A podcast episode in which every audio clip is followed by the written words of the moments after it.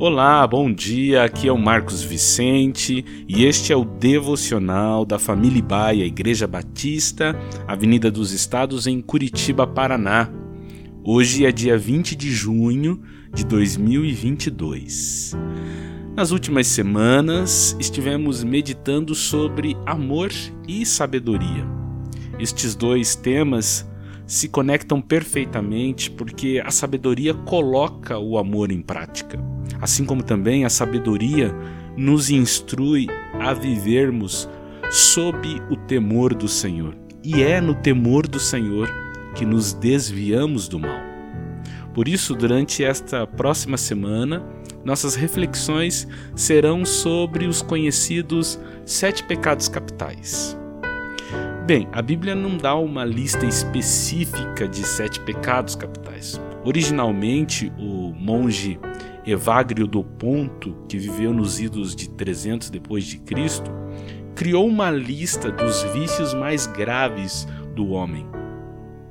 No final do século VI, o Papa Gregório I transformou essa lista numa recomendação oficial da Igreja e então cunhou o termo pecados capitais de cabeça, né, ou pecados principais, porque muitos outros pecados se originam deles. Por fim, séculos mais tarde, a lista é revisada pelo teólogo Tomás de Aquino, que se tornou a mais conhecida até hoje. A lista que conhecemos hoje traz orgulho, inveja, ira, preguiça, avareza, gula e luxúria. Bom, o texto da nossa leitura de hoje está em Tiago capítulo 4, verso 6, que diz assim: Deus se opõe aos orgulhosos, mas concede graça aos humildes. Quando o orgulho domina o coração humano, ele o faz sucumbir a todos os outros pecados. A raiz do orgulho produz a soberba, a arrogância, a ostentação e o egoísmo.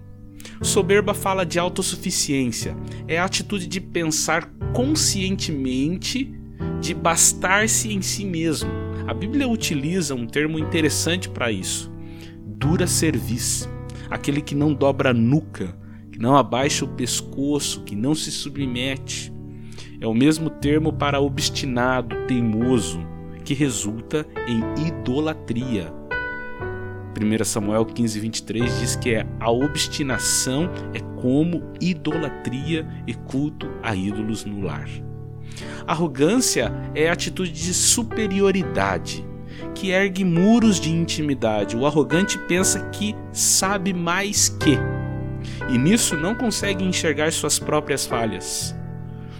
Ostentação está ligado com vaidade e vanglória é a atitude de aparentar ter mais que. E por fim, o egoísmo é a atitude de querer tudo para si. No coração de um egoísta não cabe ninguém a não ser ele mesmo. Conforme o texto de Tiago que lemos, Deus resiste ao orgulhoso. O desafio de Deus é o coração presunçoso do homem. Por que Deus resiste ao orgulhoso? Provérbios 16, versículo 18 nos responde: o orgulho leva a pessoa à destruição e a vaidade faz cair na desgraça. Deus resiste aquilo que nos destrói.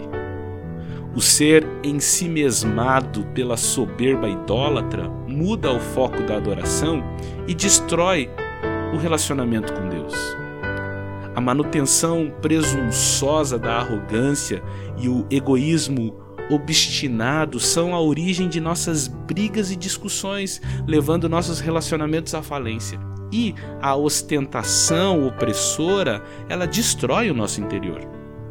O caminho para vencer o orgulho é a humildade.